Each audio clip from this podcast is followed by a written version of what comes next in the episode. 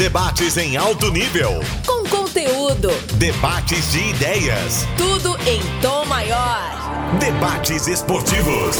O podcast para quem é apaixonado pelo futebol goiano. Wendel Basqueto. No ar pela Sagres 730 com a edição número 17 do podcast Debates Esportivos. Hoje, o Atlético em destaque. Afinal, neste sábado tem a reabertura do estádio Antônio Ascioli. O Atlético pega o Internacional às nove da noite pelo Campeonato Brasileiro. Estádio atleticano, tradicionalíssimo, um orgulho do rubro-negro e também do campineiro, ficou nos últimos meses em reforma para adaptações para o Campeonato Brasileiro, para aquilo que a primeira divisão exige e hoje, neste sábado, tem a reabertura. Eu vi algumas cenas, eu vi algumas fotos, ficou lindo, lindo, aconchegante e eu disse essa semana em um post que fiz lá na PUC TV Goiás, Natália, Charlie, Kleber, que estão comigo aqui e já vou devidamente apresentá-los, que o Antônio Ascioli saiu de Mocó para Xodó da galera atleticana. Mocó porque aquilo lá quase acabou. E Xodó porque hoje tá uma gracinha, tá uma beleza. E até um atleticano brincou comigo. Disse assim: "Pô, Pasqueto, mas Xodó sempre foi". Tem razão também o torcedor do Atlético. O outro tema que vamos discutir aqui hoje, o problema da saída do Mateuzinho. Foi mal conduzido isso tudo ou não? Os nossos comentaristas também vão opinar. Tem a música tema e hoje uma homenagem para o Maradona. Deixaremos essa homenagem aqui, o chutão dos comentaristas, a história de cada um dos confrontos importantes envolvendo os goianos e muito mais. Kleber Ferreira, Natália Freitas e Charlie Pereira. Vou começar pela dama. Tudo bem, Natália? Tudo certinho? Prazer recebê-la aqui no podcast. É o segundo seguido que você participa com a gente. Isso pode virar rotina, inclusive, você participando mais vezes, Nath. Um grande abraço para você, Pasqueta. É sempre um prazer estar aqui na companhia de vocês no podcast e hoje um podcast muito especial falando aí dessa reabertura do estádio Antônio Ascioli, desta nova reforma. O Ascioli que pela primeira vez em sua história vai receber jogos da Série A e o Atlético aí privilegiado vai ter o seu Castelo do Dragão na sequência do Campeonato Brasileiro. E pega um adversário imponente, importante, histórico, campeão da Libertadores, tricampeão brasileiro, campeão mundial de grandes craques no futebol brasileiro, como Falcão, Mauro Galvão, de Figueiroa. Então, meu amigo, é um adversário daqueles, daqueles para o Atlético enfrentar neste jogo contra o Internacional. Kleber Ferreira tá aqui também. Tudo certo, Kleber? Bom recebê-lo aqui no podcast Debates Esportivos. Olá, Wender. Um forte abraço para você, um abraço à Natália Freitas, ao Charlier Pereira, ao nosso querido Roberval Silva, que está sempre com a gente na área técnica da produção do podcast. É muito bom estar aqui pela primeira vez para falar de um assunto, um tema absolutamente relevante, não só para o Atlético Clube Goianiense, principalmente para ele, mas para nós que trabalhamos na imprensa esportiva e para todo o futebol goiano. É mais uma praça esportiva que chega à nossa capital com muita qualidade, com muita estética e que dá orgulho na gente. Charlie Pereira tá de volta aqui no podcast Debates Esportivos. Tudo tranquilo, Charlinho? Tudo, tudo muito tranquilo. Grande Wendel Pasqueto, um abraço para o Kleber Ferreira, já veterano aqui nos debates esportivos, né? Kleber sempre foi muito bom de debate, muito bom de ideias, sabe defender bem os seus pontos de vista. Você pegar um contra pé do Kleber é, é pouco provável. Ele nunca empata uma, viu? Ele nunca empata. Né? e a Natália Freitas, é um prazer ter uma voz feminina dentro dos o debates Kleber esportivos. É estilo pica-pau, Ah, que nunca perde uma. Sim. E Mané de Oliveira. exatamente. Porque o Mané, eu vou te contar. Um Mané. abraço pra ele. Estamos falando do Atlético, Mané atleticano. O Mané é custoso. É. Você perdeu, ele perdeu um debate pra alguém, E, viu? o- e- e o pica-pau também não perde nenhuma. Não, você assiste o pica-pau, ele para. Pô, tá Não, doido, tem aquele, ele tem não perde aquele, Pra ninguém. tem aquele também, o Papa Léguas, com o coiote lá. Tem o Papaléguas, tem o pica-pau, esse povo não perde uma. É impressionante. Mas em relação à Natália, poxa, que legal ter uma voz feminina dentro dos debates esportivos. Nós tivemos durante muito tempo também a Cecília Barcelos participando com a gente de forma ativa, se posicionando, opinião boa, de qualidade, de conhecimento, né? E a Natália está aqui, tem capacidade de sobra para participar dos debates, conhece de futebol, gosta de futebol, gosta da profissão, né? E é sem dúvida nenhuma uma profissional que nos orgulha bastante. Ah, se fosse minha cria. É isso aí. Daqui a pouquinho a gente já começa batendo aquela bola aqui no podcast Debates Esportivos. Tiro de meta. É hora de colocar a bola em jogo. De volta com o podcast Debates Esportivos, Antônio Ascioli, estádio do Atlético, leva o nome de um grande dirigente da história rubro-negra, será reaberto neste sábado no jogo do Atlético contra o Internacional no Brasileirão. Nove da noite, a partida pela Série A. A Natália Freitas, no destaque dela, agora há pouco aqui, diz que pela primeira vez o Atlético receberá em seu estádio um jogo de Série A de Brasileirão, da elite do futebol brasileiro. E você esteve no Antônio Scioli, se não estiver enganado, por duas oportunidades antes da estreia ou da reabertura deste sábado.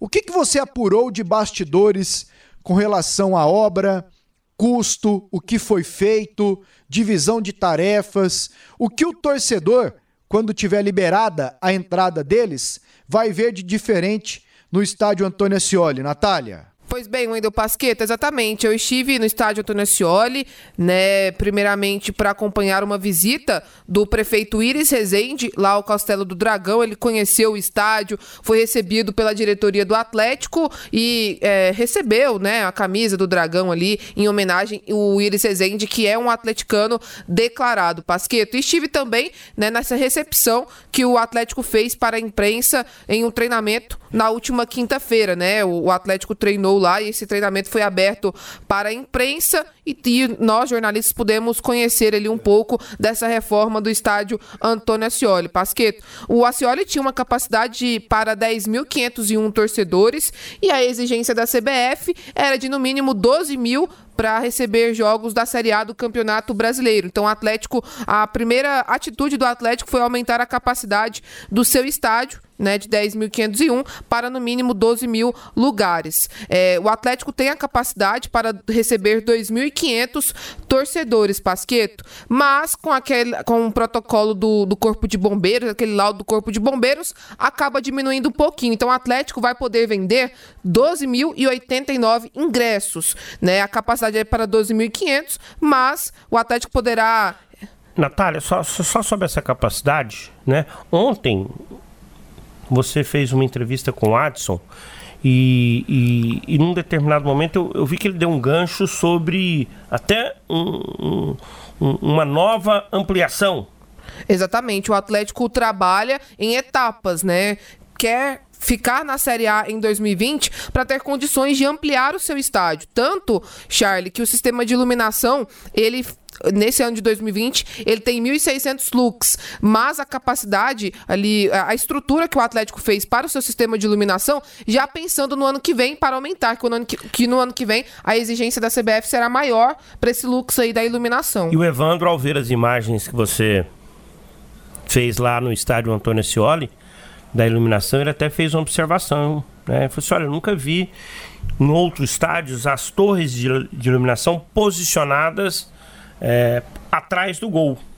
Né? Em outros estádios assim da Série A, sempre no centro, e existe uma explicação para isso. Tem uma explicação, porque antes a iluminação ficava ali na parte lateral né, do estádio, mas como essas, essa iluminação é maior do que a outra, não tinha como o Atlético colocar essas torres de iluminação que são grandes ali naquela parte e acabar invadindo a rua, né? Então sairia do estádio Antônio Ascioli e, e acabaria influenciando na rua ali do estádio Antônio Ascioli. Então o Atlético teve que mudar o posicionamento e isso encareceu essa parte do sistema de iluminação. Então as principais alterações são essas, né? O aumento da capacidade de público e também é, essa parte da iluminação que o Atlético teve que trocar totalmente já se preparando para o futuro também. O Atlético deixou tudo pronto ali, caso permaneça, permaneça na Série A e aí precise aumentar ainda mais esse sistema de iluminação.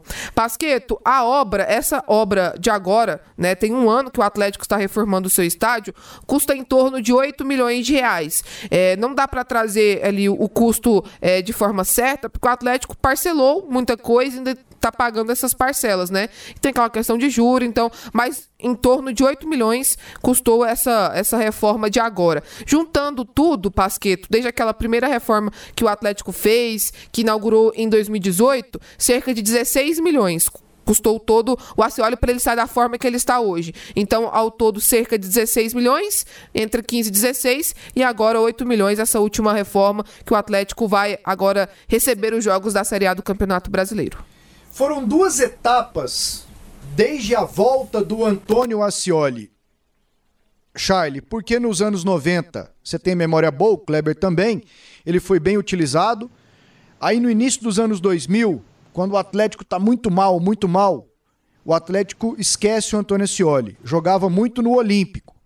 Em 2005, com Wilson Carlos de presidente, Valdivino José de Oliveira, então secretário da Fazenda do Distrito Federal, como presidente do Conselho Deliberativo, o Atlético começa essa guinada dele. E aí me lembro do prefeito Iris Ezende, à época em 2005, era prefeito de Goiânia, participa da volta do Antônio Ascioli. Nem tinha as arquibancadas direito, mas estava muito bem arrumado, tal. O Atlético perde num domingo cedo um amistoso para o Brasiliense.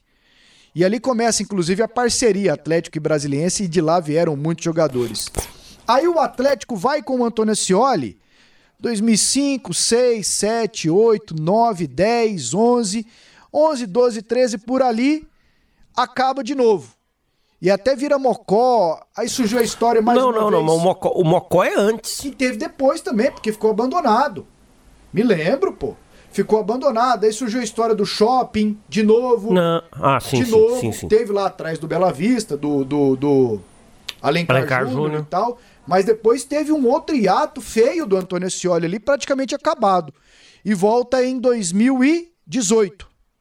Reformadinho, bonitinho e tal. Então, assim, é, é, é a relação que eu faço do Antônio Scioli de, de 15 anos para cá. Quando o Atlético terro, retoma e tem nesse, esse ato aí. Nesse período recente, antes de 2018, o Atlético chegou a tentar adotar o Olímpico. E teve muito em sucesso. 2000, em 2016. E teve muito sucesso em 2016 na Série B, foi campeão. O Olímpico foi importantíssimo do ponto de vista ali de grandes jogos, grandes vitórias. O Atlético jogou a Série A de 2017, a maioria dos jogos no Estádio Olímpico, mas não deu liga com a torcida. Né? Eu lembro na Série A, né? Eu lembro, Porque é. Na Série B deu, em 2016. Mas não era a mesma, não é a mesma não, coisa do que não, o Acioli. Não, eu me lembro do atleticano muito orgulhoso de ir pro, Mas aí... de pro Olímpico hum. e, e, torcer lá, o Atlético subiu. É que com o Acioli depois foi um foi um impacto maior. Eu me lembro do Jovair, numa declaração, o Jovair falou assim: ah, o torcedor do Atlético ele tem que atravessar a Anguera. Uma coisa assim, né?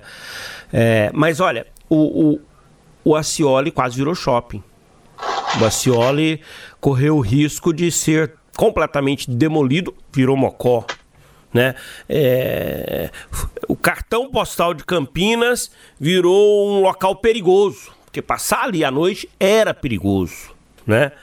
O Dragão quase virou gavião. O Atlético quase deixou de existir naquele período ali, porque existia a possibilidade e eu me lembro que os irmãos Jovair Arantes e Ebraim Arantes chegaram a pensar, chegaram a tocar projetos nesse sentido. Da fusão entre Atlético e Goiânia e um gavião seria o mascote. Alencar era o presidente ali. Menos mal que Ainda bem que isso não foi adiante. O Goiânia segue a vida dele, o Atlético segue muito Aliás, bem até o a vida dele. melhorou, né? Sim, sim. Não, eu acho que não tinha. Comeu o pão que o diabo amassou, eu acho, mas melhorou. Eu acho que não tinha. Você lembra disso, Kleber? Você era, você era a favor, Kleber, dessa, dessa fusão naquele momento? Que isso, eu fui um dos que mais batalharam contra aquilo, critiquei, e eu vou te contar um negócio, devo a um grande amigo, e o atleticano, todo atleticano que está respirando neste momento, pode ter certeza que se não houvesse Omar do Carmo, o ex-proprietário da drogaria Carmo, que tinha um título de sócio fundador do Atlético, o estádio Antônio Ascioli teria saído das mãos do Atlético Clube Goianiense e ido parar na, nas mãos de uma construtora e de um grupo liderado pelo Alencar Júnior. Odilon Soares era o presidente, queria deixar o Atlético, mas ele tinha muito dinheiro lá dentro, ele colocou muito dinheiro lá dentro. E aí o Alencar Júnior o procurou com um projeto de assumir o clube, assumir as finanças do clube, fazer um grande clube e o Odilon poderia sair e levar todos os jogadores que ele quisesse, os passes dos jogadores, para retirar o dinheiro que ele colocou no clube. O Odilon saiu, levou jogadores como Lindomar, Romerito, Babal, Oscar e aqueles que não tinham valor de mercado foram todos dispensados e um time montado com jogadores amadores vindos do Brasil inteiro com folha de pagamento muito baixa. Mas o objetivo não era esse. Enquanto isso, a, a diretoria negociou o estádio Antônio Scioli, a área do estádio Antônio Scioli, com um consórcio de construtoras esse consórcio faria o shopping no estádio Antônio Ascioli, seria ele, o consórcio, mais os homens que estavam envolvidos na negociação, os donos do, do shopping, e ao Atlético ficaria o direito de, por 10 anos, ficar com a renda do estacionamento como indenização. E aí o Omar do Carmo, o que eles não sabiam é que no estatuto feito pelo Antônio Ascioli e pelo senhor Valdir Sampaio, que eram dois cartorários, constava que qualquer negócio feito por qualquer diretoria do Atlético poderia ser desfeito por um dos sócios fundadores, e não eram muitos, que achasse que o clube estivesse prejudicado. E o Omar era vivo, e quando ele viu aquilo e a torcida mobilizou, a torcida, os atleticanos verdadeiros, ele foi à justiça e melou o negócio. Quando ele melou o negócio, essa diretoria que estava lá tirou os portes, a iluminação, as traves, aquilo que deu para vender, tirou tudo e abandonou o clube. Abandonando, o clube virou esse mocó que você se referiu aí. Quando virou esse mocó, o juiz, de, a, a ladrão, traficante, usuário de droga, era um dos maiores mocós do Brasil. E a população reclamou, o juiz determinou então que o poder público derrubasse o estádio Antônio Ascioli, que ele fosse demolido para limpar o terreno. E aí eu procurei, fui eu quem procurei, até escrevi sobre isso ontem no meu blog, o ex-prefeito Pedro Wilson da Silveira, e é, Pedro Wilson Guimarães, e ele era, foi meu professor, ele me atendeu de um dia para o outro e marcou a reunião. Antes da, da notificação judicial chegar lá, eu pedi a ele Falei, olha, faz parte do patrimônio de Goiânia, é um patrimônio histórico de Campinas. Campinas já não tem mais nenhum, nada, absolutamente nada, a não ser o estádio Antônio. Ele falou, não, fica tranquilo, a prefeitura vai assumir lá a manutenção, vai limpar tudo lá, eu vou conversar com o juiz e a gente não vai nem tocar um processo judicial, não. E assim, por causa do Pedro Wilson, a sensibilidade dele, ele foi jogador do Goiás, então ele gostava de futebol e ainda gosta, a sensibilidade, a grandiosidade dele. Poucos dias depois, as máquinas já estavam lá, limpou aquele matagal, a polícia tirou os marginais lá de dentro. E a prefeitura assumiu ali a guarda municipal, a responsabilidade pelo zelo do local, pela segurança, até que o Wilson Carlos apareceu, disposto a reconstruir o estádio Antônio Ascioli, para passar para o novo presidente montar o time. Passou para o Valdivino, com, já com o gramado feito. O Wilson Carlos foi muito importante nesse momento. Passou o Valdivino, então, que era o secretário de Fazenda do Distrito Federal, com o bom prestígio que ele tinha lá junto ao brasiliense do, o, o, do Luiz, Luiz Estevão é, de Oliveira, e aí o Luiz Estevam emprestou aqueles jogadores que o, o brasiliense tinha, Robson, Pituca, o Wesley, o Gilson, o Jairo, o Rochinha, lateral esquerdo, o Maia, centroavante, e o Atlético fez aquele time, primeiro ganhou o Campeonato Goiano da Série é, B da segunda divisão, onde ele voltou, veio para o campeonato goiano profissional com um time muito forte, com esses jogadores que eu acabei de, de mencionar aqui, e de lá para cá, da história de 2005 para cá, vocês já conhecem. O Atlético foi fundado em 1937 e teve esse ato no final dos anos de 1990, quando um grupo tentou se apossar do estádio Antônio Ascioli, dando para o atleta 10 anos de renda de um estacionamento que muito provavelmente não seria cobrado. O a inauguração do Ascioli, só voltando lá atrás, o Atlético passou por várias reinaugurações, né? O Kleber citou algumas, né? É, em 2018, você citou, né? Aquele jogo contra o Coritiba, no Ascioli pela Série B, mas a data de inauguração né, buscando aqui com o futebol de Goiás suas histórias, 14 de setembro de 1947. E Nath, o que foi feito efetivamente no estádio Antônio Ascioli com relação à parte estética do estádio? Você citou a iluminação. Mas com relação à parte estética, o que foi feito de fato, Natália? Então, Pasca, daqui a pouquinho aqui no podcast nós vamos ouvir a Marla Parreira, que é administradora do estádio Antônio Ascioli, que foi, e foi quem ficou à frente dessas obras. Ela vai explicar com mais detalhes, Pasquito. Mas é importante a gente destacar que além dessas questões que são visíveis aos olhos do público, né, que é no caso é, a iluminação e o aumento da capacidade de público ali na arquibancada, o Atlético também coloca como um dos principais feitos nessa reforma a criação de uma rede pluvial, onde o Atlético vai captar a água da chuva para que não haja nenhum tipo de alagamento é, ali no estádio Antônio Ascioli. Isso foi feito ah, na área dos torcedores, ali perto das arquibancadas, mas também na parte do gramado. O Atlético não trocou o seu gramado. O que, que o Atlético fez? Ele retirou o gramado, a parte de cima, e, é, e resolveu todo o problema da drenagem com essa, com essa rede pluvial também. Então o Atlético fez essa questão, tirou o gramado, arrumou toda a drenagem, recolocou aquela grama que já é muito muito bonita, né? Desde o ano passado a gente destaca a qualidade do gramado do estádio Antônio Scioli e fez também essa questão da, de captar a água da chuva na parte das arquibancadas. Quem vê ali, dá para ver muitos lugares para o escoamento da água, para que não haja nenhum tipo de é, alagamento de poças de água durante as partidas. O Atlético colocou o piso laminado em todo o estádio, até na área do estacionamento ali para imprensa, é, a área de zona mista, tudo que foi feito. É, deu uma revitalizada também nos vestiários, plotou o vestiário, né? Quem vê nas redes sociais do Atlético dá para ver ali todo, um, é, toda a plotagem que foi feita. Então foram questões que às vezes é, o público não consegue ver a olho nu, mas que é, a gente pode perceber. Aumentou também a quantidade de bares e eles também falam com muito orgulho de um banheiro familiar que foi feito. Daqui a pouquinho a Marla vai trazer mais detalhes, mas no, no mais é isso, Pasqueta, essas, esses pequenos detalhes que o Atlético fez em seu estádio. Parada obrigatória.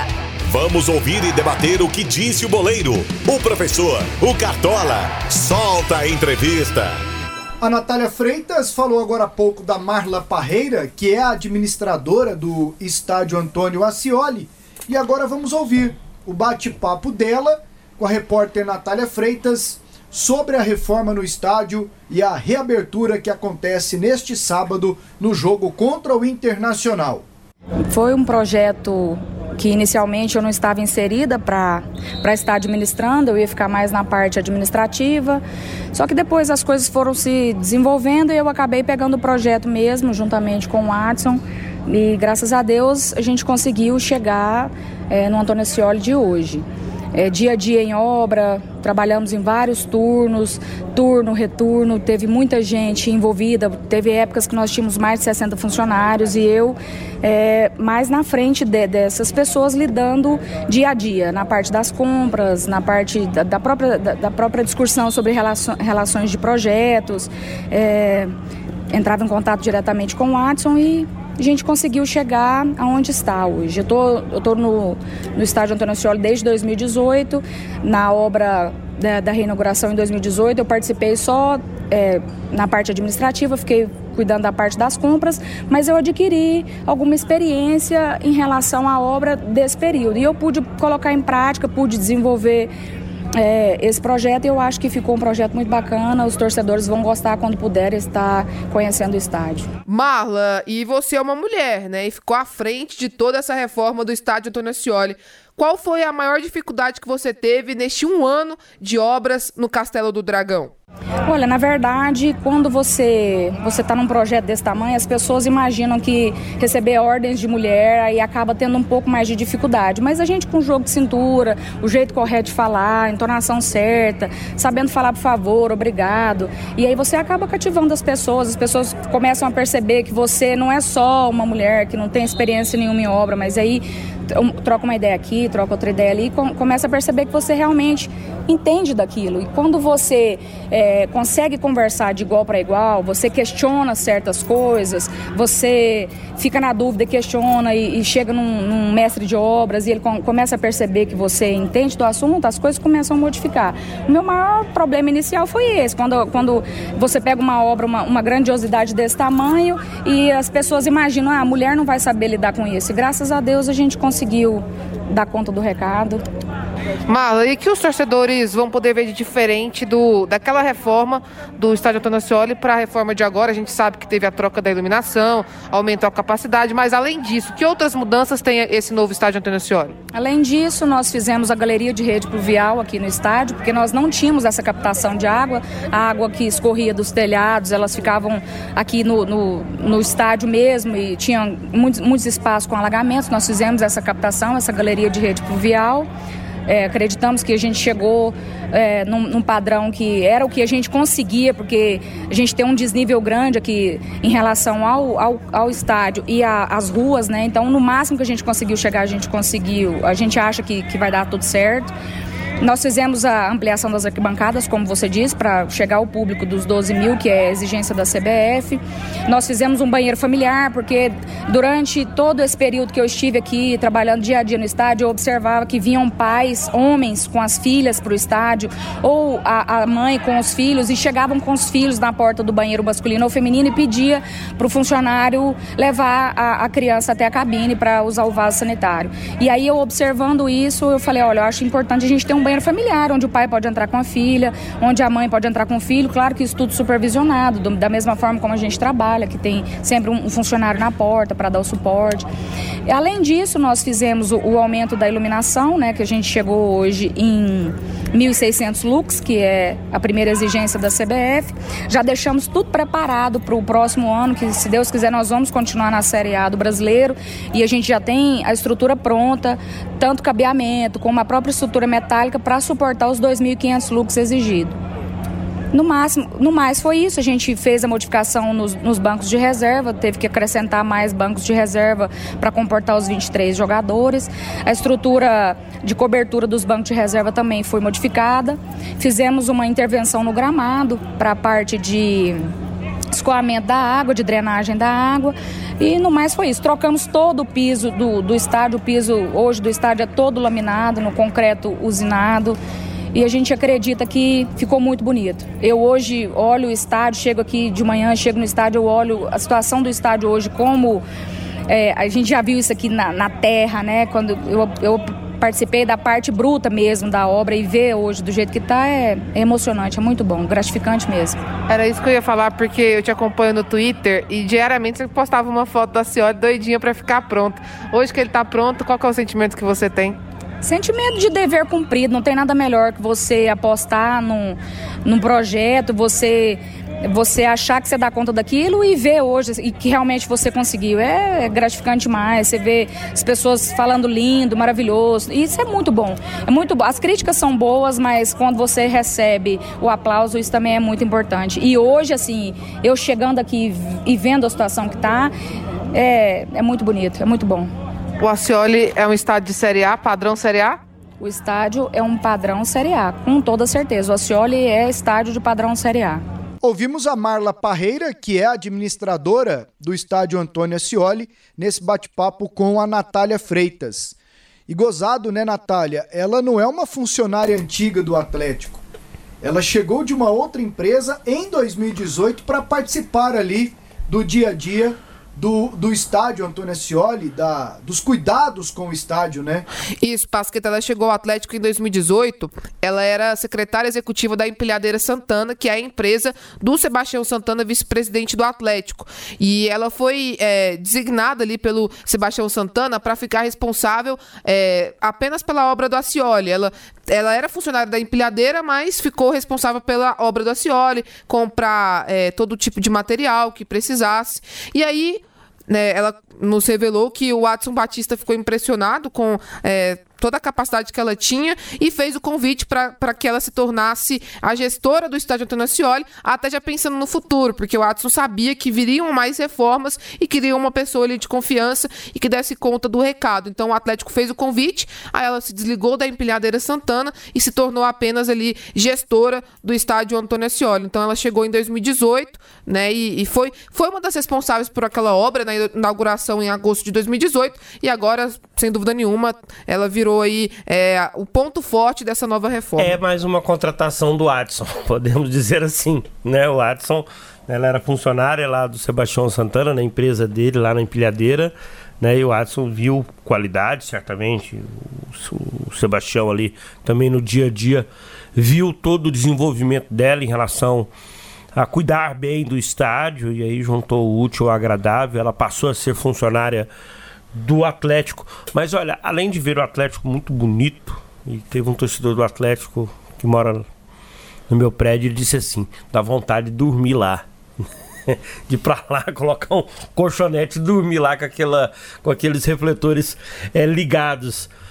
Além de tudo isso, que a gente enaltece o Atlético crescendo, com estádio bonito, com estádio agora de Série A do Campeonato Brasileiro, eu gostei muito de saber que uma mulher foi importantíssima, foi é, decisiva para que o estádio ficasse tão bonito. Eu não conheço a Marla, né?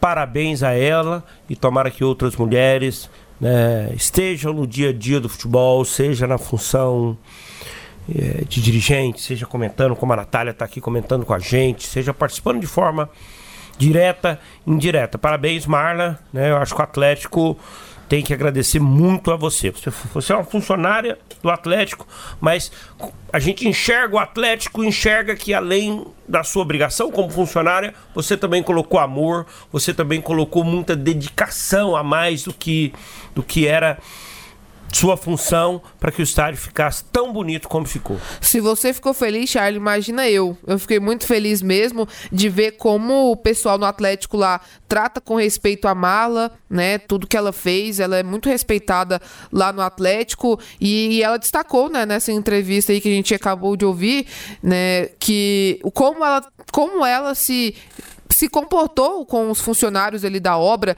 Teve época que o Atlético teve até 60 trabalhadores na reforma do estádio Antônio Ascioli, e ela falando que para conquistar esses trabalhadores, né, para ter o respeito deles, ela mostrou que conhecia, né, e aquele jeitinho da mulher de ser é, mais maleável, de ser mais flexível, de saber conversar, isso tudo foi um ponto forte dela, então eu também fico muito feliz de ver a Marla aí como um ponto fundamental nessa obra do estádio Antônio Ascioli.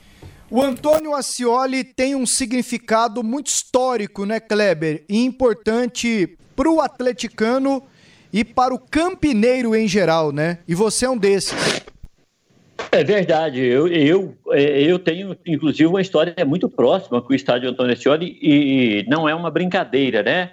A época em que eu nasci, em 1960, tinha aquela história de enterrar o umbigo da criança no pé de uma porteira para que ela pudesse ter sorte prosperidade. E lá no Atlético tinha, é, conhecido como Chacrinha, um espaço onde os feirantes deixavam seus cavalos. À época, eles levavam as bancas, eram as próprias carroças, então eles levavam as bancas para a feira e deixavam os cavalos lá nesse local, ali do lado de trás daquela arquibancada da diretoria. Era conhecido como Chacrinha, daí o nome Chacrinha e o meu umbigo foi enterrado lá, dentro do estádio Antônio Ascioli. Então, não, eu nasci uma rua abaixo do estádio Antônio Ascioli, tem um umbigo é, enterrado lá dentro, e o pessoal ainda acha que eu poderia torcer para outro clube, o que é basicamente impossível. Mas o Atlético é um clube muito parecido com a escola de samba. O Atlético é um clube de comunidade. O Atlético nunca aceitou ser um clube, nem a torcida aceitou, é, que fosse fora de Campinas. Tudo do Atlético é, tem vínculo com Campinas. E o, e o Acioli é um patrimônio campineiro, e é um patrimônio que todos nós campineiros amamos muito, pela história, pela presença física ali naquele lugar, no cruzamento das avenidas perimetral 24 de outubro com a rua P25, do lado de baixo a 506. Então, é um, um, um quando eu entendi por gente, já estava lá o estádio e com formato de estádio e não de campo cercado. É, esse formato foi construído a partir de 1960, tinha primeiro as arquibancadas cobertas e depois foram feitas aquelas outras frontais que dão ali para a rua P25. E o Íris foi homenageado fazendo o primeiro gol do Novo Facioli justamente por isso, o prefeito Íris Rezende, porque o Atlético tinha um material, queria construir os lances de arquibancada, fazer as galerias para alugar pela rua P25, mas não tinha como é, fazer a construção propriamente dita.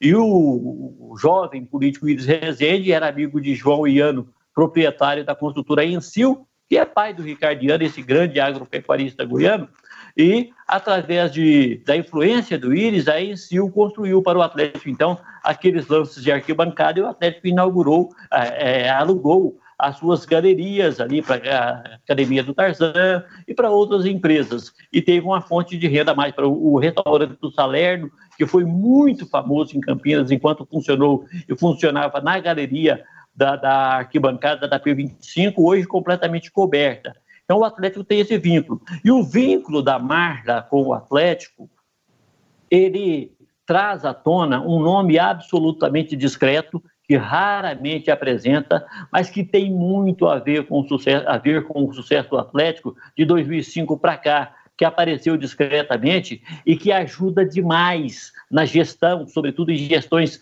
financeiras e tributárias, porque ele entende muito disso, que é o Sebastião Santana. Sebastião quase não fala, ele é o vice-presidente do clube, mas é um homem de visão empresarial rara, tanto é que é um empresário de tanto sucesso. E trabalha, a Nath pode falar sobre isso mais do que eu. Ele trabalha para o Atlético 24 horas por dia, sem se preocupar em dar entrevista, em estar à frente de nada, caladinho. E foi por intermédio dele para fazer a gestão da obra, que era inclusive começou sendo paga por ele, que a Marta veio para o Atlético. Aí o, o, o Adson não pode ver um potencial bom que ele contrata. O que, que ele fez? Falou, não, vamos fazer é, mais essa contratação para o Atlético Bouchard falou. Então ela cuidou do estádio Antônio Ascioli e você vê no capricho do acabamento do Ascioli, na estética do Ascioli, que tem o dedo feminino. Aquilo é sensibilidade, uma sensibilidade que é muito difícil um homem ter. Então, em cada detalhe, em cada é, capricho do acabamento, da obra final, da parte estrutural, da estética do, do, do, estádio, da funcionalidade do estádio, banheiros novos, essa coisa assim, é, a ideia familiar. O Atlético vai ter fraudário, o, o estádio Antônio Ascioli tem fraudário, o estádio Antônio Ascioli tem uma creche para as crianças ficarem enquanto os pais assistem o jogo, as crianças pequenas, tudo pago pelo próprio Atlético, não vai se pagar mais nada para deixar a criança é, lá na creche e nem usar o fraudário. E são coisas que outros estádios não têm. Por quê? Porque quem administrou a obra foi quem? Uma mulher. E mulher sabe das necessidades dessas coisas que o homem nem percebe que existe.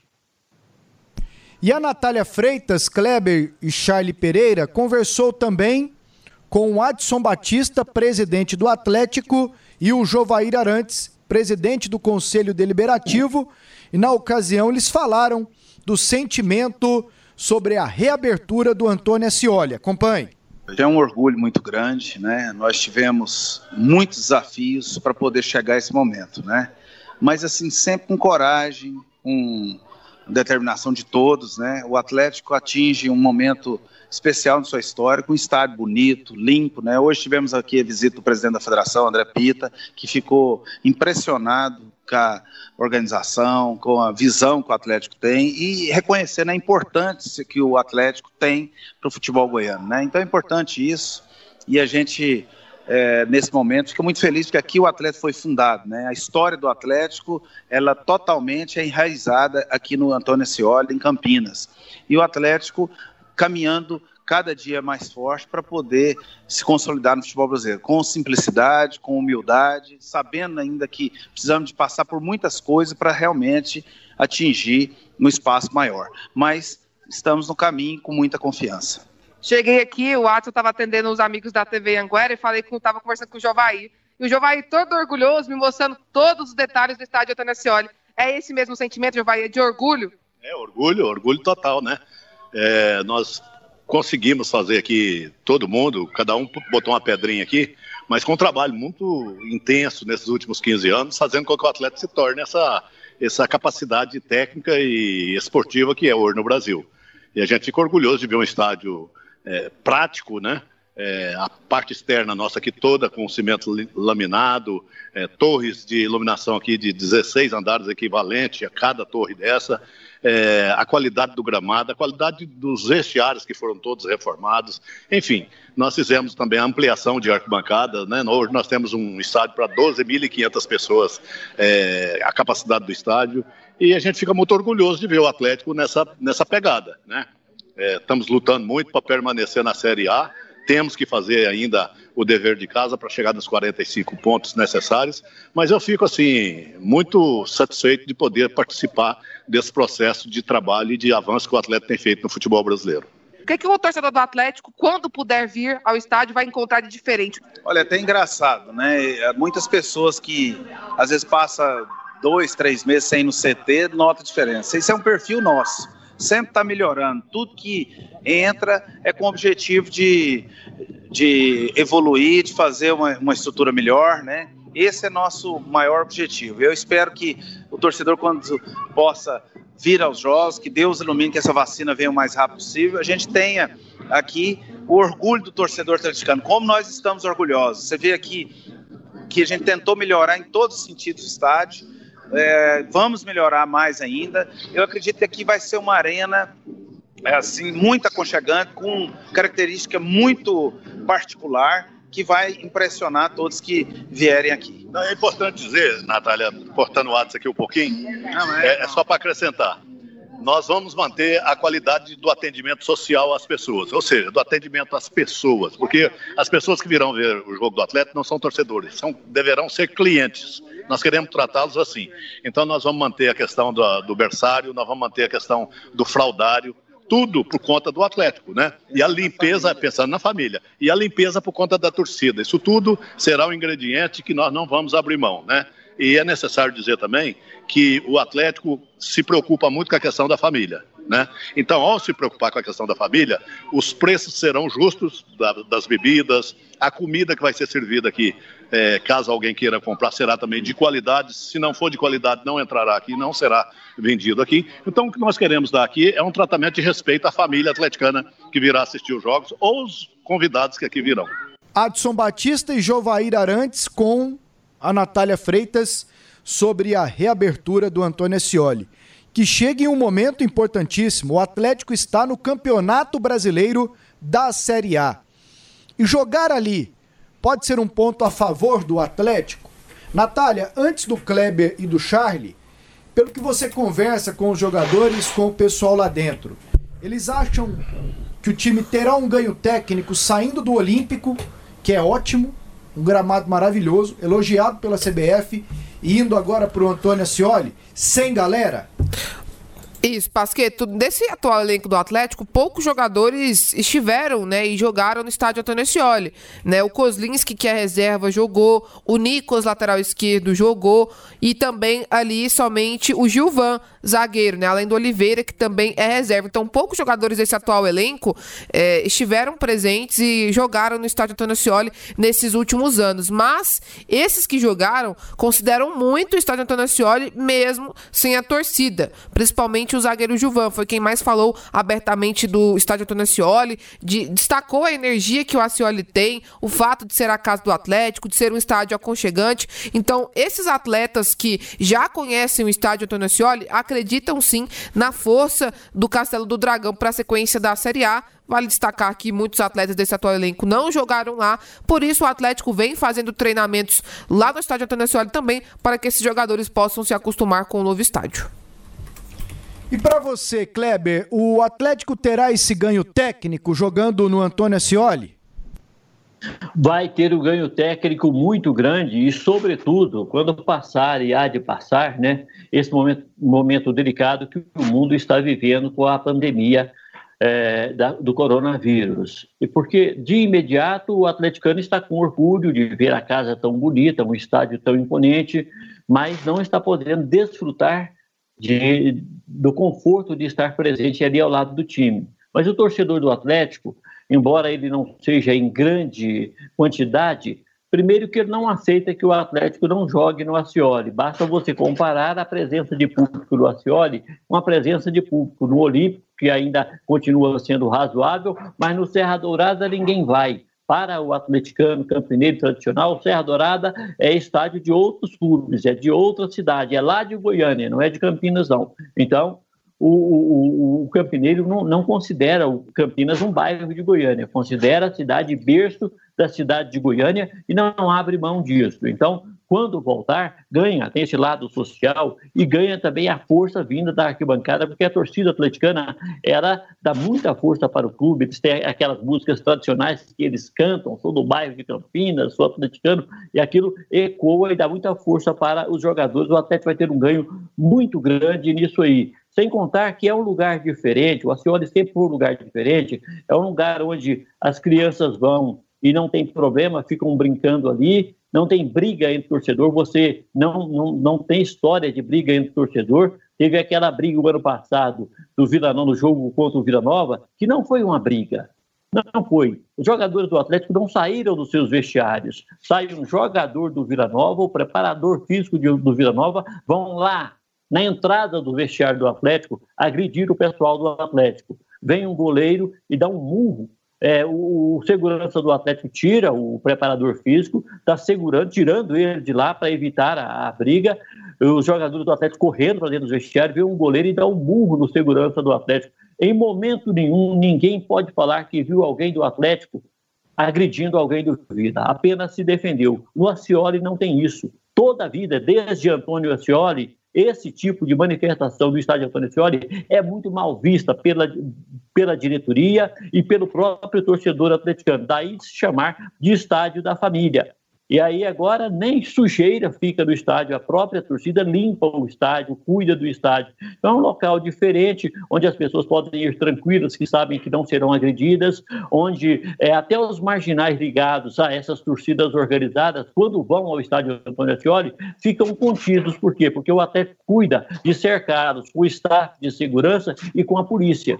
Então, ali no Ascioli é um estádio familiar verdadeiramente que lembra, e o Atlético não importa com isso, os tempos antigos do futebol, o futebol tradicional, o futebol conservador, onde você vê pouquíssimas é, pouquíssimos palavrões, onde o Rafael Bessa, inclusive, fez uma reportagem em que um torcedor sai da UTI vai com a sua bala de oxigênio, é recebido pela torcida e assiste um jogo inaugural lá da UTI para o Acioli, do Acioli para a UTI. Isso só é possível no Acioli, e o Acioli reaberto, ele traz de volta essa sensação para o povo campineiro de ter um patrimônio e de ser o estádio da família e de sediar jogos assim, onde você pode levar tranquilamente as suas crianças, soltar lá pelo pátio, a Cecília e o Antônio podem brincar com outras crianças, o jogo vai terminar, a Cecília e o Antônio vão te achar facilmente, e se não te acharem, alguém vão levar, alguém vai levar as duas crianças até você, que é uma característica do estádio Antônio Ascioli. Charlie, é, tem jogador que prefere estádios maiores, embora o gramado seja do mesmo tamanho, porque ele dá uma impressão diferente com relação a espaço. O jogador se sente mais à vontade. Né? Se a gente pegar o gramado do Acioli, é do tamanho do gramado do Oba, que é do tamanho do gramado da Serrinha, que é do tamanho do gramado do Olímpico, que é do tamanho do gramado do Serra Dourada. Que é do Beira Rio, que é da Fonte Nova, que é do Maracanã. Antes não era, agora é assim. Mas aí o jogador, pô, é melhor jogar no Serra porque é maior. Não é maior. É que a arquibancada mais longe te dá um campo de visão mais aberto te pressiona menos. A verdade é essa. Te pressiona mesmo. Menos. Mas nesse caso agora não tem a galera.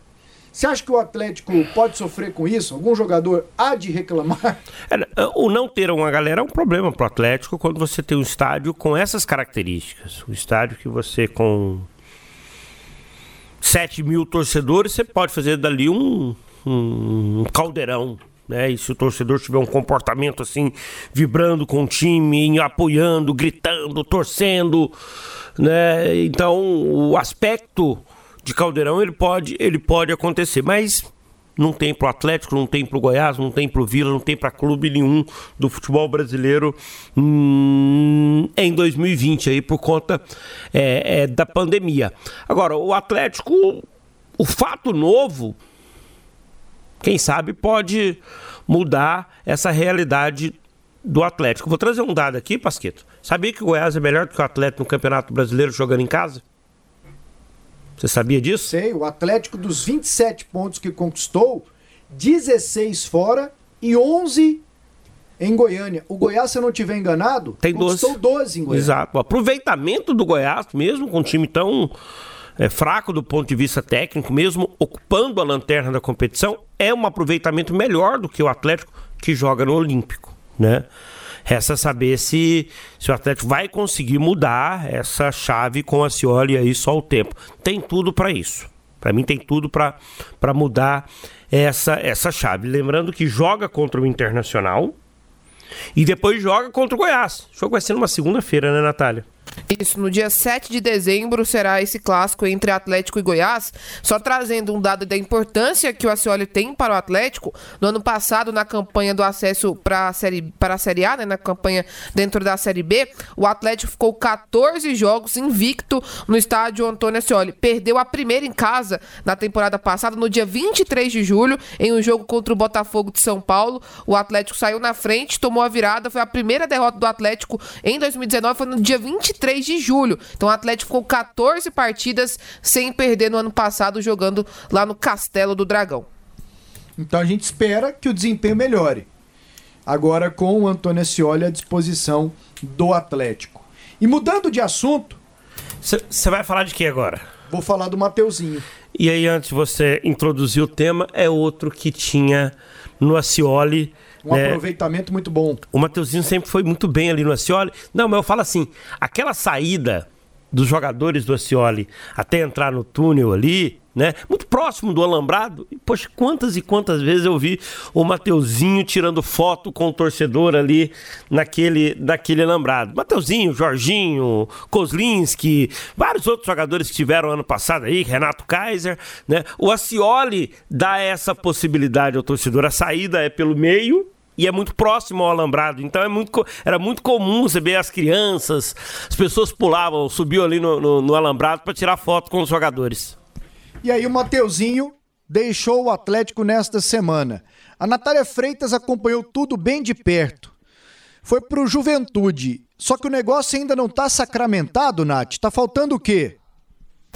Tá faltando, Pasqueto, a rescisão, o Atlético enviar a rescisão e eles acertarem ali aquela parte documental mesmo. O Mateuzinho assinar a rescisão com o Atlético e acertar a sua, o seu contrato com o Juventude. Basicamente é isso que tá faltando, né? Foi um acordo cheio de detalhes, muitos detalhes é, nesse, nesse acordo entre Atlético, o Mateuzinho e também o Juventude. O jogador tinha um contrato com o Dragão até abril de 2021, mas mas como não vinha sendo aproveitado, Pasqueta ele não quis renovar o seu contrato com o Atlético e até recebeu essa proposta do Juventude e preferiu deixar o Dragão. Então essa é a situação. Só que como o Atlético tinha, né, esse vínculo com o Mateuzinho até o ano que vem, o Atlético só liberaria o jogador caso o Atlético ficasse com uma boa porcentagem dos direitos econômicos do atleta. Pela informação que a gente tem, o Atlético ficou com cerca de 60% caso o Mateuzinho seja vendido durante o ano que vem, né? O Atlético tem esse 60% até o fim de 2021. E há a expectativa de que no meio do ano que vem o Mateuzinho se transfira para o futebol asiático. Então o Atlético com certeza vai ganhar um bom dinheiro se o Mateuzinho for mesmo para o futebol do exterior. Charlie, e foi uma situação de muito disse-me disse, né? Foi, foi. E assim, e eu confesso, as coisas não ficaram 100% claras. Eu acho que existem duas etapas. Existe a etapa em que existe internamente ou por questão técnica, né, essa insatisfação que parte do jogador e, e acontece tudo. E, e existe essa segunda parte, onde o atleta decide que não vai aproveitar mais o jogador que o jogador deixa de, de ter a importância que teve e que aí ele precisa minimizar, digamos, o prejuízo. Né? E aí a estratégia de amarrar um, um, um, grande percentual numa venda futura, até porque o Atlético eu acho que enxerga, foi só, assim, daqui a pouco esse garoto vai bem no Juventude, faz uma boa Série A no que vem seu time de Caxias subir, vai negociado aí para o futebol do exterior ou para outro clube maior aqui no futebol brasileiro, e o Atlético vai ter né, uma boa quantia. O Atlético vem fazendo isso demais aí, com jogadores da base e outros jogadores. Sempre quando ele negocia, se busca amarrar um, um pouco do percentual. Mas olha, eu não encontro justificativa, mesmo ouvindo do Watson, ouvindo de técnicos de que o Mateuzinho não está treinando bem, né, que ele não está conseguindo corresponder às expectativas, eu não consigo ser convencido. Para mim, o Mateuzinho vai fazer muita falta. Para mim, o Atlético deveria se esforçar, né? Para segurar o jogador. O Adson me disse lá em Recife, disse também a Natália, que tentou a renovação de contrato, mas eu acho que quando existe a tentativa da renovação de contrato, o, o, o caldo já estava azedo. E aí não dava para fazer mais nada, o jogador já estava insatisfeito com a sua situação. O Mateuzinho, para mim, é mais jogador do que o Ferrarez. O Janderson faz um campeonato é, muito bom. Eu não vou dizer que o, o Matheus merece ser titular no lugar do, do, do Janderson, mas no lugar do Ferrarez. O Yuri teve muito mais oportunidades do que o, o, o, o Mateuzinho, sabe? Outros jogadores tiveram muito mais oportunidades do que um jogador que, olha, é ídolo lá do torcedor atleticano. Ele foi o melhor jogador do último campeonato goiano. Esse ano, até a bola parar por conta da pandemia, ele era o melhor jogador do campeonato estadual. Vai fazer falta ao atleticano. O Kleber vai opinar, mas para mim a situação se resume ao fato do Mateuzinho não ter aceitado renovar o contrato e aí foi começar e, e aí começaram a colocá-lo de lado, porque bola ele tem de sobra. Mas ele tá do lado. No Campeonato Brasileiro do ano passado ele já tava escanteado. Pois é, e é outra coisa inexplicável, né? Ele ficou escanteado pro Ailon. Pro Ailon. Porque se você é escanteado por um jogador que. O Renato Kaiser. Né? Tudo bem que não são de posições iguais, mas se fosse, aí ok, pô, o Kaiser bem, é, fazendo é gol. É muito complicada. É muito complicado. Ô Kleber, e aí a tua opinião sobre a saída do Mateuzinho?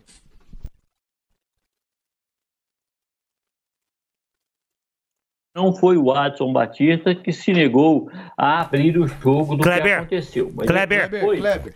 Tá, o seu, seu microfone estava fechado aqui. Vamos, vamos fazer de Nós fechamos aqui. E aí o, o, vamos... o Pasqueto vai perguntar de novo. Tá, vamos voltar, Roberval, a partir da, da opinião do Charlie, para ficar bonitinho. Bom, Charlie, você descreveu bem a situação, mas para mim tudo se resume ao fato do Mateuzinho não ter aceitado renovar para ficar fora do time nos últimos jogos. Mas vem aí o Kleber Ferreira. Qual que é a tua opinião, Kleber, sobre a saída do Mateuzinho?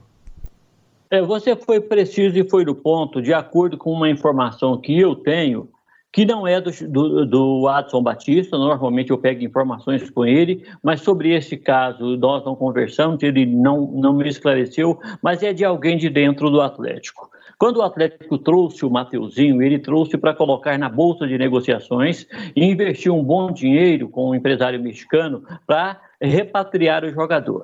Com o seguinte acordo: em um ano e meio, o jogador sendo negociado com futebol estrangeiro, o empresário já trabalhava essa oportunidade, essa possibilidade, é ótimo. O Atlético negocia e fica com a sua parte, ganha o seu dinheiro. Se não acontecer isso, o Atlético tem o direito de renovar o contrato do Mateuzinho, já com 50% de aumento salarial, já ficou estabelecido isso, por mais três anos, de forma que ele ficaria no Atlético mais quatro anos e meio. um ano e meio deste atual contrato e mais três anos para que o Atlético possa ter tempo de usar o jogador e negociá-lo bem com o futebol internacional, porque o Atlético sabe a qualidade do jogador. Quando completou um ano e meio, ano passado, o Wagner Lopes era o treinador do Atlético. E o Atlético foi consultado sobre um clube do exterior sobre a situação do Mateuzinho e foi informado por este clube, eu não sei qual é o clube, de que o jogador já estaria negociado com o clube para junho do ano que vem. E aí, como deu um ano e meio de contrato, o Atlético apresentou o um novo contrato para o Mateuzinho assinar. Ele iria assinar, o empresário ligou e falou: Não, eu vou aí em Goiânia, nós vamos assinar, pode ficar tranquilo, não tem esse negócio, não, a gente cumpre a palavra. E não veio. O Mateuzinho foi é, reconduzido ao time titular no campeonato goiano, fez um belo campeonato, nada do empresário aparecer, cozinhando o galo para que a, abril chegasse, pra, abril não, para que é, seis meses antes de abril, estudar o que? Novembro? Dezembro? E, não, novembro, para que é, findasse esse mês e ele pudesse assinar um contrato, um pré-contrato com qualquer equipe e sairia do Atlético de graça.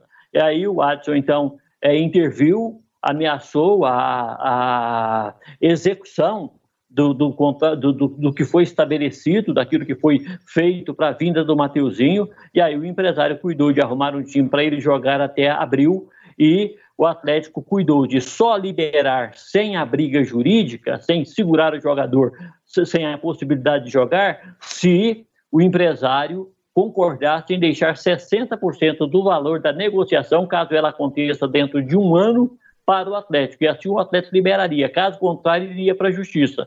Sem saída, o empresário topou, o Mateuzinho vai para o Juventude e o Atlético tem 60% dos seus direitos econômicos no negócio feito para o mês de junho. O Atlético o, iria levando um cano do empresário é, mexicano e por isso aconteceu toda essa celeuma. O que faltou então?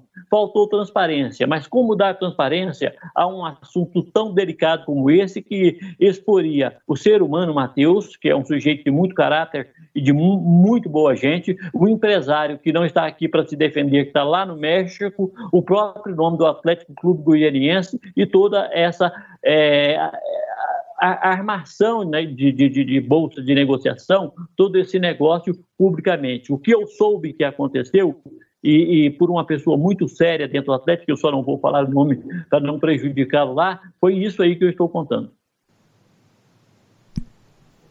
Aí entrou a vinheta do chutão. Bora lá com o chutão. Ô Charlie, qual que é a música que nós vamos pedir depois do chutão e desse trem aqui? É do, do Maradona. É do Rodrigo Potro. Rodrigo Potro. Depois confere aí bonitinho. Kleber, é o chutão agora. É só dar o parpite na tora, traz beleza? o jogo, traz o jogo que eu vou acertando tudo. Só isso. Falou, Degas. Claro que vai, ué. O Deguinho aqui é foda. Então vamos lá. Realizando o sonho. Tá realizando o sonho. Participar do chutão.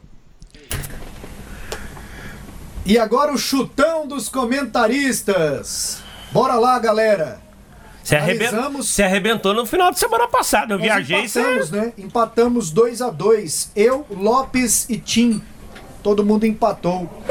E agora aquele momento para derrubar todo mundo. Quem acertou Goiás e Palmeiras? Tô curioso.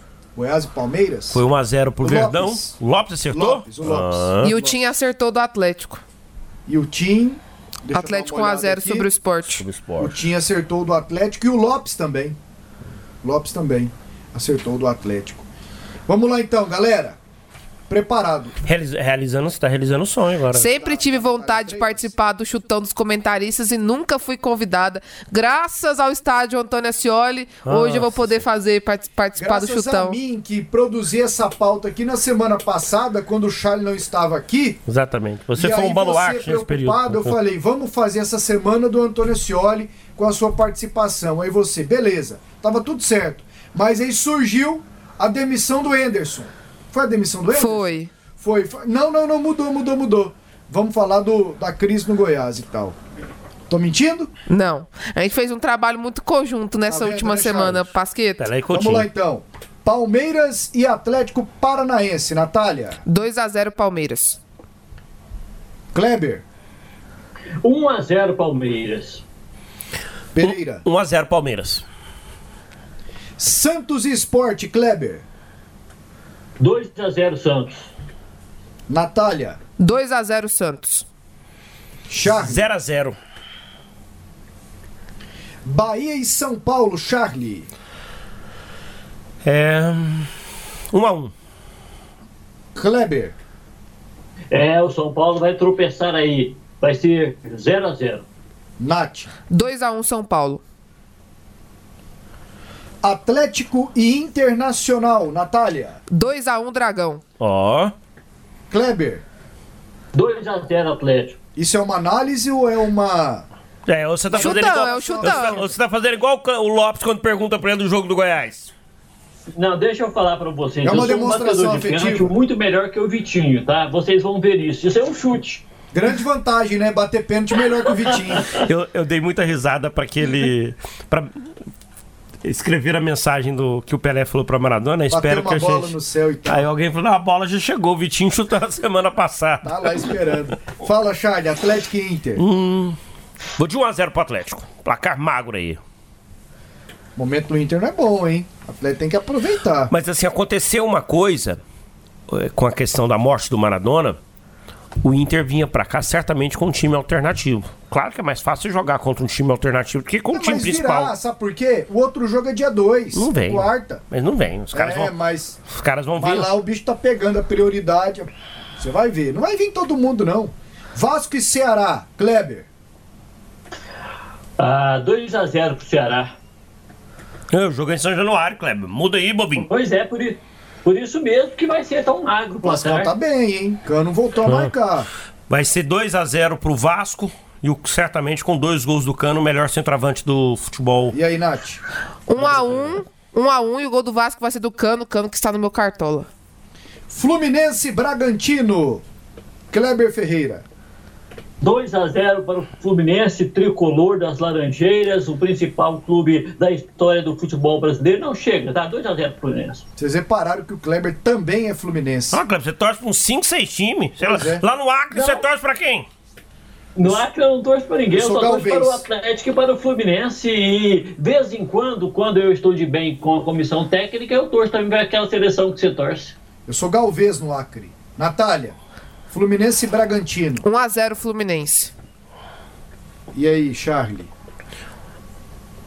0x0. Melhorou esse time aqui na mão do Barbieri, hein? Sim. Melhorou. Tô Zero a avisando. zero. Tem um jogo aqui que não é dessa rodada, é atrasado, mas como vai acontecer na segunda-feira, vou colocá-lo também porque é um jogo nosso. Grêmio e Goiás. Hum. Charlie Pereira. Ah, 1x0 pro Grêmio. Nath. 2 a 0 Grêmio. Kleber. 0 a 0 É isso aí, um abraço e até lá. Aí entra, Roberval, a vinheta do túnel do tempo. Túnel do Tempo, oferecimento.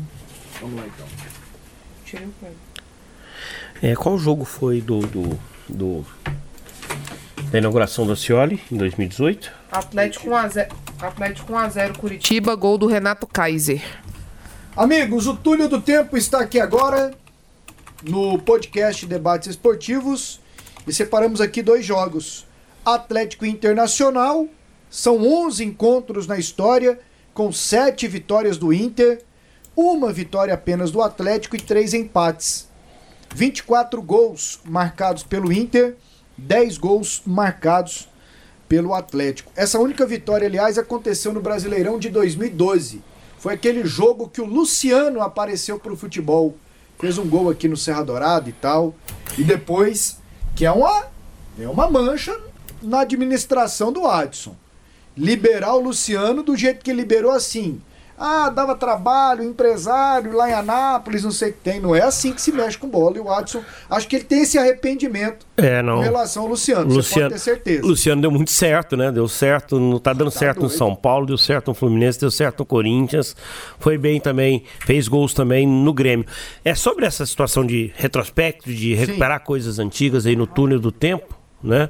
Deixa eu trazer aqui um jogo entre é, Atlético e Curitiba. Não tem nada a ver com o Atlético Internacional. É. É porque foi o primeiro jogo na, do Atlético depois da reforma do Acioli em 2018, Natália. Esse jogo, Charlie, em agosto de 2018, que teve o gol do Renato Kaiser, foi o primeiro gol da reabertura do estádio Antônio Ascioli. Tencati era o técnico, Cláudio Tencati era o técnico do Atlético. E você quer o time que entrou em campo nesse jogo? Sim, sim. O Atlético entrou em campo, Charlie, com o Jefferson Quem no era gol. Jefferson?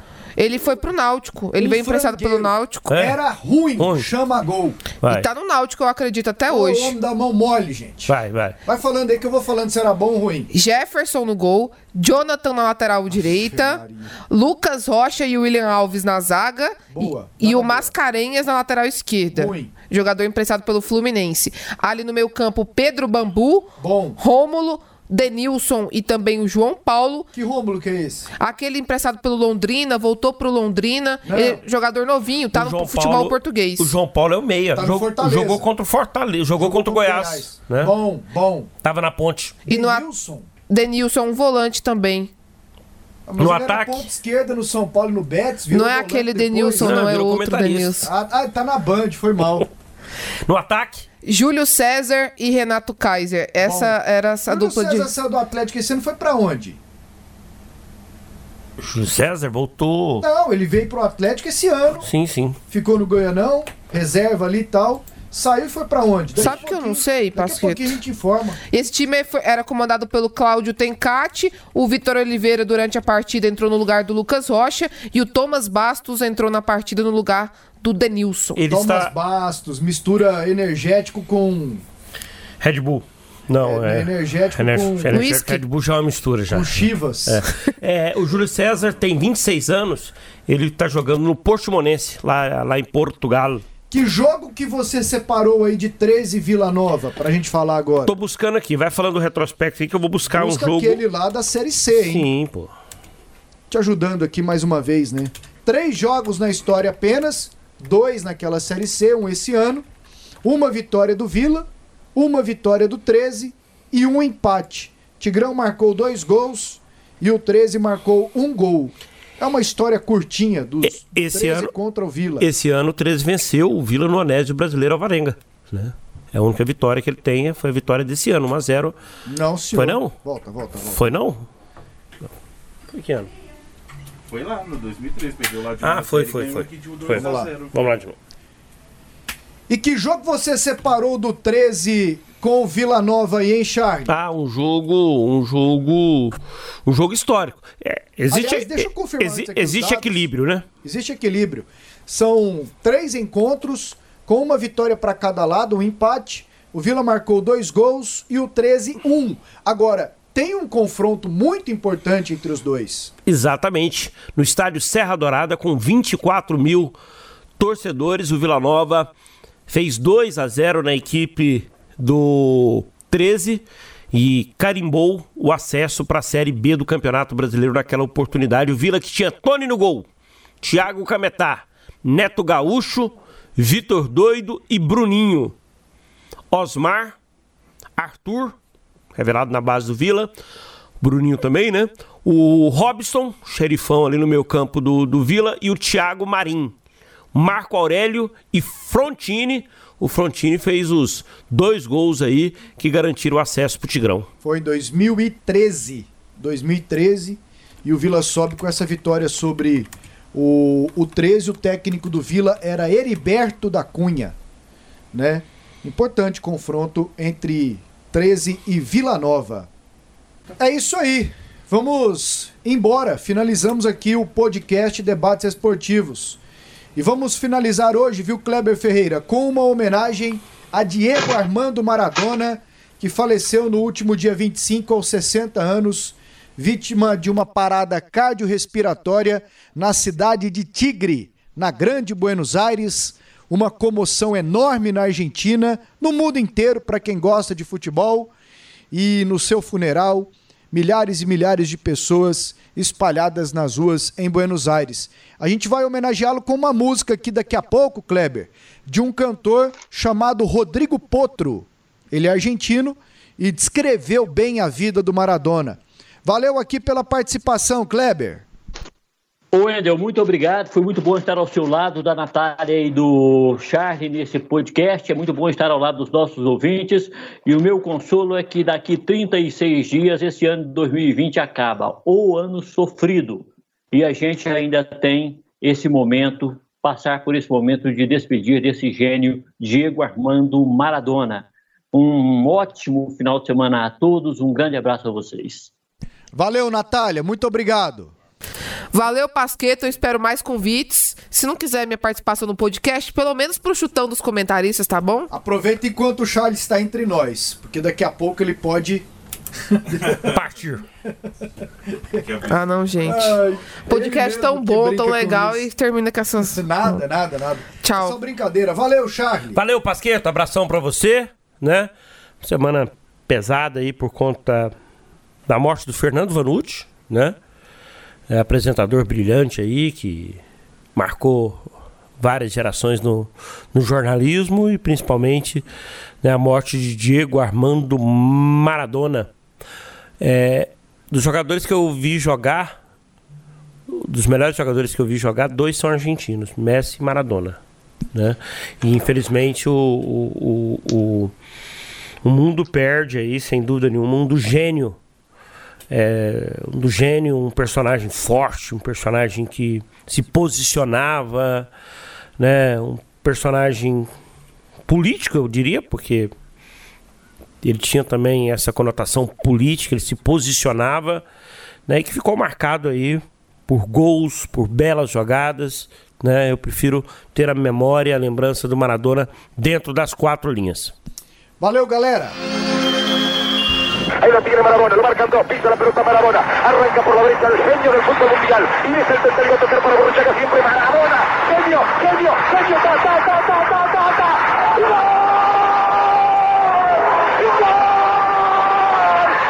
gol! ¡Dios santo, viva el fútbol! ¡Golazo!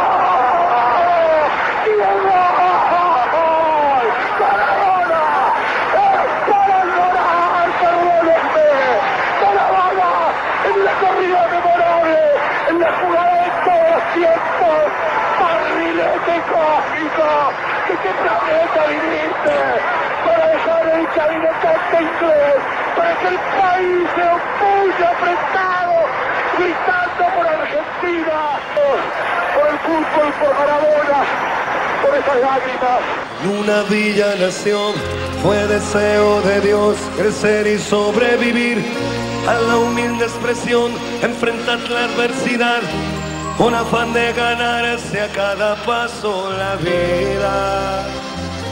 En un potrero forjó una zurda inmortal con experiencia, sedienta ambición de llegar de cebollita.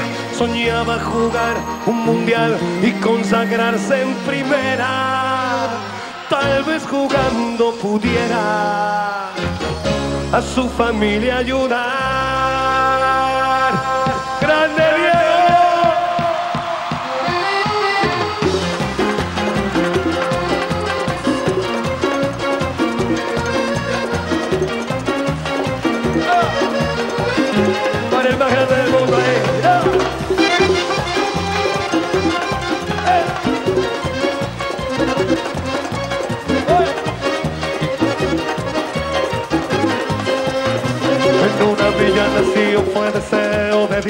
Y sobrevivir a la humilde expresión, enfrentar la adversidad con afán de ganarse a cada paso la vida. En un potrero forjó una zurda inmortal con experiencia, sedienta ambición de llegar de cebollita, soñaba jugar un mundial y consagrarse en primera. Tal vez jugando pudiera a su familia ayudar. A poco que se fue quien.